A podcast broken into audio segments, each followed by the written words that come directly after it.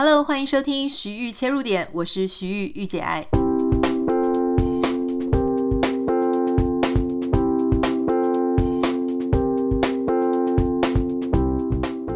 Hello，欢迎你收听今天的节目。现在因为台湾的选战即将要到了哈，所以其实每天看新闻啊、看电视，都会觉得哦，好焦虑哦。然后我不知道大家有没有跟我一样的感觉，我觉得。这一次的选举真的非常的让人烦躁，因为有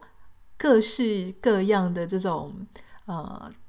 我我觉得很明显，感觉就是那些被做出来很多被做出来的新闻，刻意被炒作出来的话题，然后每一个政党都几乎都会去黑别人呐、然后又要反驳自清，然后找证据，然后这个证据这个事件结束了，另外一个事件又继续攻打攻击，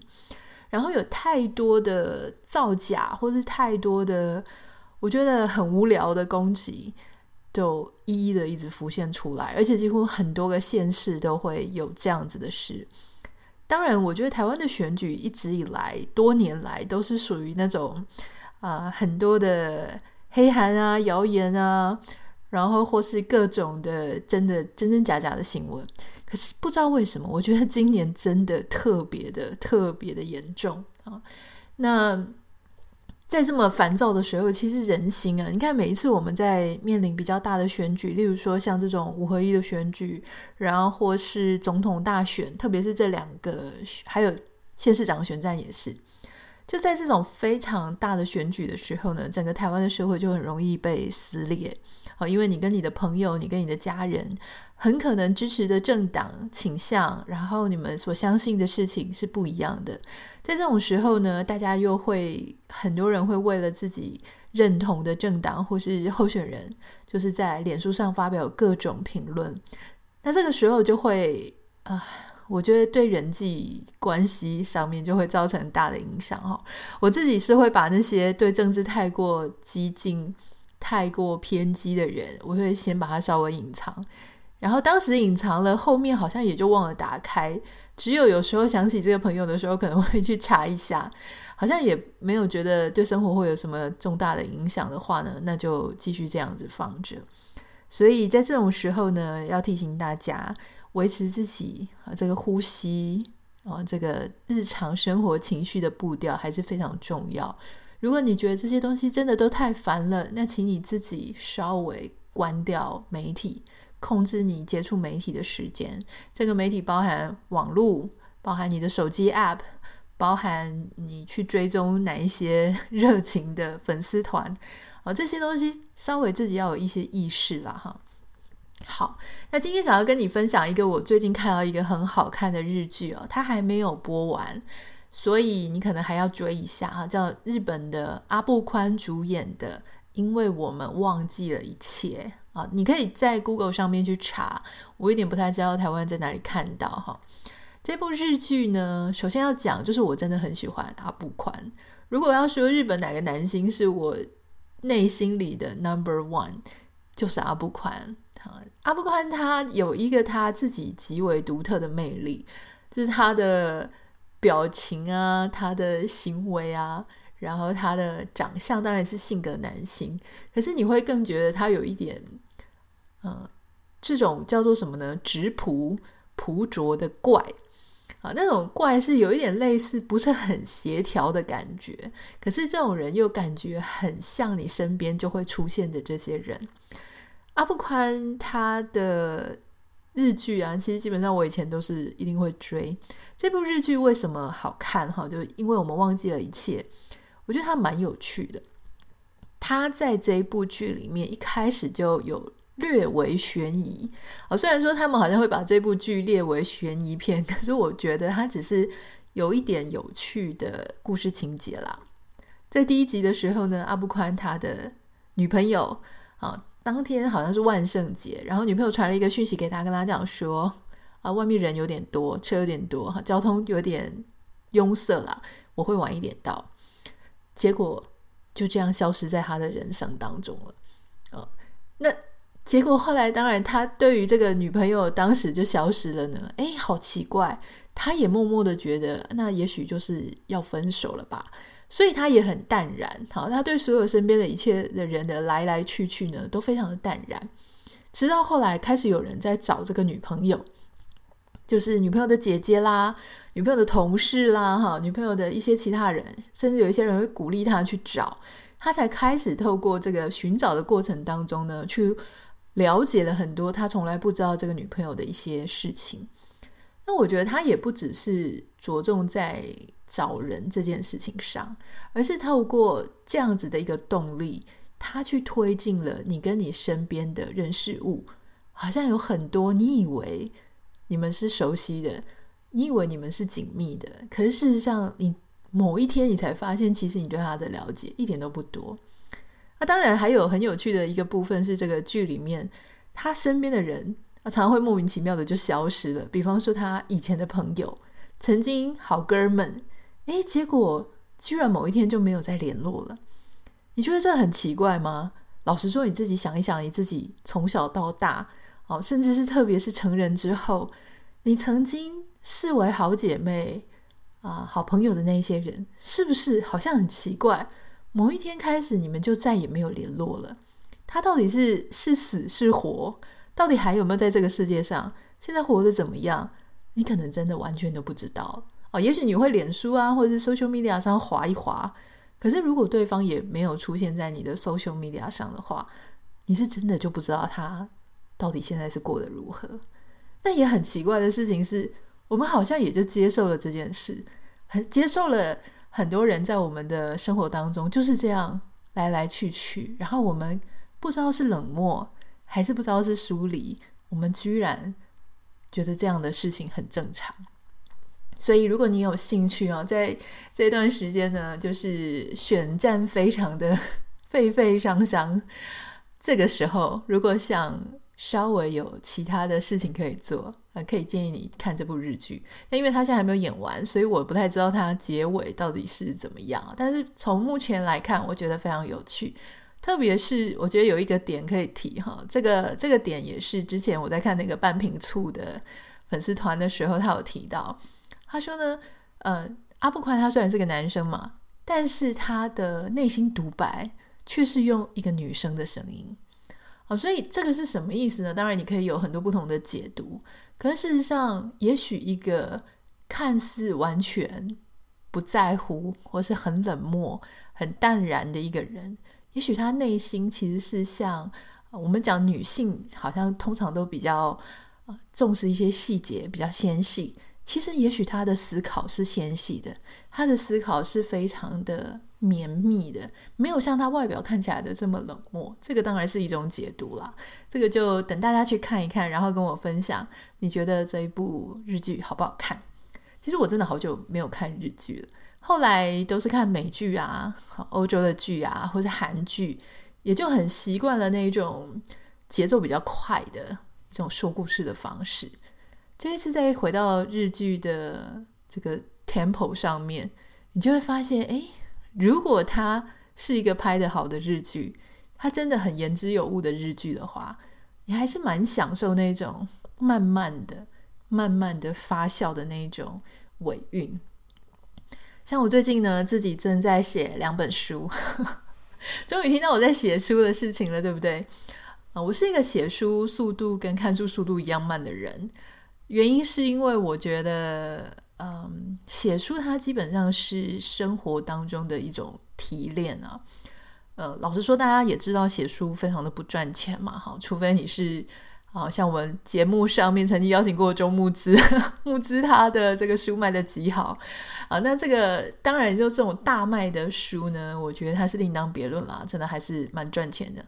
但是基本上来说，大部分的作家哈，那可能你出一本书，并不能足以支撑你，嗯，我觉得半年以上大概都不行哈。所以。现在写书来说呢，我们讲可能是一个慈善事业啦，就是你真的是要呃，不能以商业为出发点啊，可能就是你真的想要跟这个社会上大家说些什么，分享一些你什么样你的想法，然后啊、想要留给这个世界上什么，这个是我自己的一种理念。所以，如果是站在不是为了要拼出书的本数，而是真的想要说一点什么我内心在想的事情，那这个速度可能就不会太快哈。那我现在手上有一本散文的书稿跟一个小说，现在正在写，很希望明年二零二三可以跟大家分享这个作品哈。对，所以，所以我最近也在思考，就是说很多关于。啊，人生啊，生活当中，因为你你知道要提炼，总是要开始深思这些事情，然后把它落成文字，啊、写成大家能够容易读得懂的一些作品。最近就是那种创作魂非常的强烈，我不知道你在觉得你一年四季当中什么时候你最有想要创作的欲望？对我来说呢，天气冷一点的时候，我会特别的想要写作啊、画画啊，做各种创意，包含烹饪。那我觉得最近有一个非常有趣的，我认为非常疗愈身心的事情，就是重新整理家里。哦，就是大家知道像那个什么怦然心动的近藤麻理惠嘛，但我不是像他那么夸张，就是很有组织的去整理我们家。可是呢，因为搬来这个家里也已经两年多了嘛，所以两年多呢，你就会开始发现一些，诶，好像以前觉得大致上整理好的地方。却还是有一些可以更加细致去整理的部分，例如说，像前一阵子我先整理了我的嗯，我们的食物柜啊，食物柜就是在厨房旁边，它有一个小小的空间，那个空间里面呢，就是一个美式房子常常都会有，只是那个空间它会有个架子，那架子上面你就可以摆很多的食物，像我们的米啊、面啊、呃、榛果啊、罐头啊那一类都会放在那边。好，所以就比较不容易受呃日光照射的影响啊，因为它是一个封闭的环境。呃，前一阵子就在整理那个，我就买了非常多的透明的这个整理就收纳盒，大概买了几十个吧，然后就把东西一一的整理好，然后贴上标签，把所有的食物柜都整理得一尘不染，而且非常的啊、呃、整齐的时候呢，我就觉得哇，觉得好有成就感哦。那前几天呢，我又在整理我们的呃洗衣间，好，那这个也是我们家的一个格局，就是洗衣机、烘衣机，它会有呃一个特别的隔间。那那个隔间里面也有一个柜子，那原本也是放了一大堆杂物嘛。就刚搬进来的时候，其实都不会想太多，就把一些杂物放在一些不重要的角落。诶，后来我这几天就发现说，其实如果把那个柜子整理整理好，啊，把他们一些不需要用的。呃，塑胶袋啊、纸箱啊，全部都拿去丢的话呢，其实还可以整理出很多的空间。然后上层到底该摆哪些东西，下层又该摆什么，我就会依照我们平常会使用的频率，然后视觉上的美观，然后去做排列。我就发现说，其实你在重新整理家里的过程当中，其实也是在做一种创作，因为。所谓的创作，我们都把它想得很难，好像一定要写一个很厉害的书，写一个很厉害的诗，做一个很厉害的曲子，画一个很漂亮的画，我们才觉得那是创作。可是事实上，我觉得不是。我觉得创作就是你在日常生活当中去想不同的方式来去表现，或是来去呈现，尤其是在那些最容易被忽视的地方。你去重新整顿它，变成一个看起来更加赏心悦目，或是更加令人舒服这样子的空间呢？其实它也会是一个创作啊。所以，其实你有时候眼睛在看你们的家，或是在看不管是你的衣着啊，就是你眼睛所看到的东西，它同同时对那个东西站在那个东西的角度来说，它都是在 present 它自己。好，就是说它都是在呈现一种样子，而你的眼睛是吸收的。一个管道，所以在这一个看与被看的过程当中，它其实就是传达艺术的一种管道啊。所以传达艺术管道就是说，也是一种创作的呃潜在的机会。所以我前一阵子呢，也整理了我的我自己的化妆台嘛。我的化妆台呢，本来是一个平面哦，就是说洗手台，然后旁边有很大的台面。那我大部分的首饰啊，或是保养品，我就放在那个台面上。我最近突然发现说，如果它只是一个平面的话呢，你可以用的空间就相对少，一下子这个台面就被占光光了。所以我就买了一个类似人家会放那种公仔的透明小梯子，然后我就放在我的台面上，把我的这些瓶瓶罐罐、首饰哈，就是一一排好。然后我是旁边的墙上呢，我又挂了一个木架子，啊，木架子我特别选了白色的木架跟啊、呃、金铜色的那种边，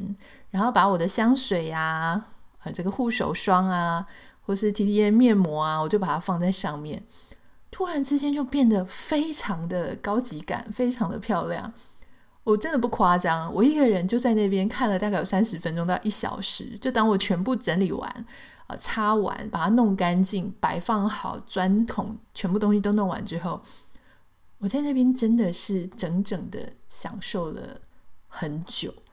那种享受就是哇，我怎么可以把它重新打造成那么漂亮，那么的赏心悦目，那么的让我觉得自己很满意。好，那你生活的空间，这些日常的美感呢，都会影响到你对自己生活到底觉得幸不幸福。快不快乐，满不满足？好，所以有时候我们不要永远都在放眼一些很难追求的事情啦。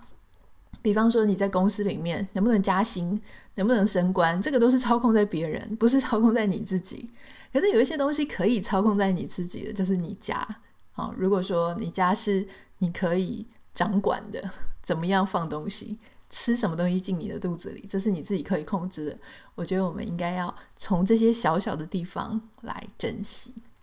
在节目结束之前呢，要回答一个网友的来信哈，他很有趣，他就问我一个问题。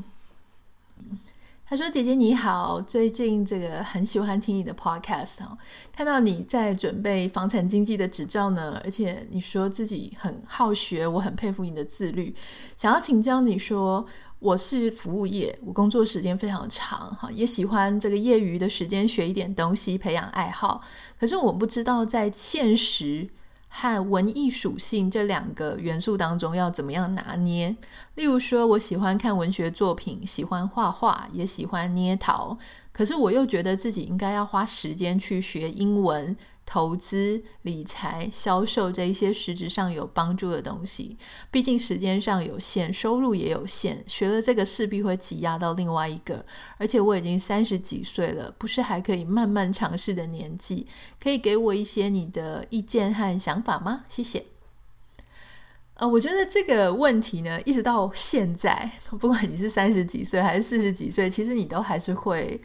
呃，会。在这样子的挣扎里面去思考嘛，就是我到底如果我时间有限、钱有限，我应该要学什么东西才是最正确的？好，首先我觉得为什么会有这样子的难题？好，它卡在两件事情。第一个事情是资源有限，好，因为你的如果你看，如果有一个人他时间无限、钱也无限，这不是问题的嘛？他想学什么他就去学，对不对？所以这个是一个我们必要考量的一个条件。第二个事情呢，就是到底什么东西才是正确的，才是好的？我该如何规划我的呃学习哈？那这个东西就是你的目标，就是有些人他喜欢的跟他觉得专业上的是完全不一样的东西，那他要怎么样在这个当中达到平衡？而这个问题就不只是你学什么。还有就是你的人生，到底你的时间比重，还有你应该要追求什么样的生活，这个是其实要扩大，可以扩大到很多生活当中的方方面面哈。那我们就简单的回答这个问题。我之前也会有这样的啊、疑问哈，而且我也有这样的困境啊。我们讲困境，对，到底应该要学什么呢？哈，我的建议是啊，有一些东西它可能不是这么二分。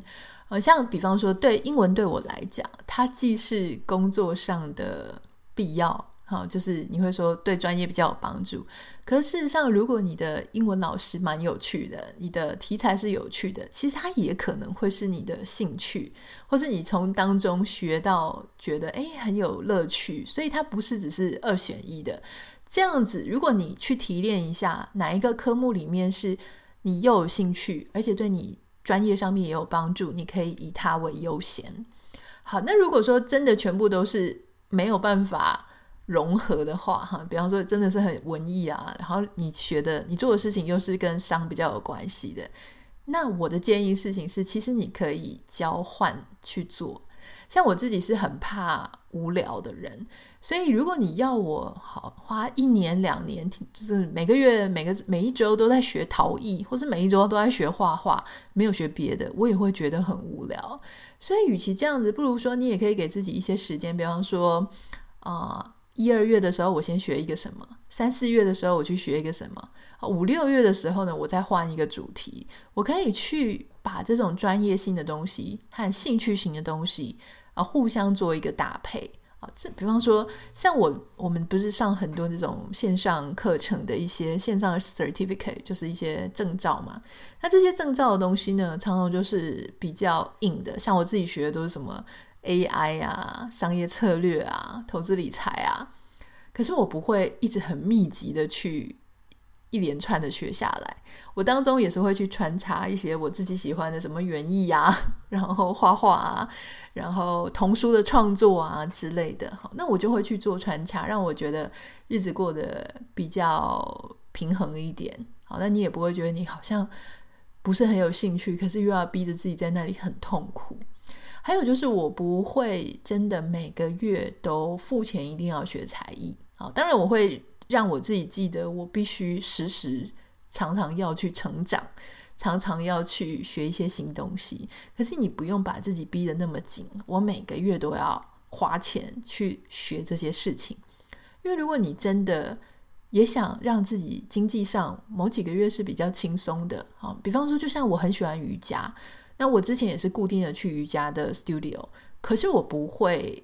规定说我自己一个月都不能停。像我现在正正在暂停的状态，啊，这样暂停的状态就是我自己在家还是在练瑜伽，我还是会看这个 YouTube 上面人家在做瑜伽，或是我现在也不用看 YouTube，我自己就会设计一整套的我自己喜欢的动作，然后我可以做个三四十分钟，在我舒服的时候。所以这个东西就是培养一种啊、想要打开 open 自己自我的一个习惯。可是我们不需要硬要怎么样才叫好。我觉得真正的好就是自己觉得很舒服，没有强迫感。然后我学什么东西的时候，我都是兴致勃勃的去。然后差不多在我累的时候，我就能够说停就停。我觉得这个是最好的。如果你有任何想要跟我分享的呢，欢迎私信到我的 Instagram 账号 Anita 点 Writer A N I T A 点 W R I T E R。那就祝福大家有一个美好的周末，我们下个礼拜见，拜拜。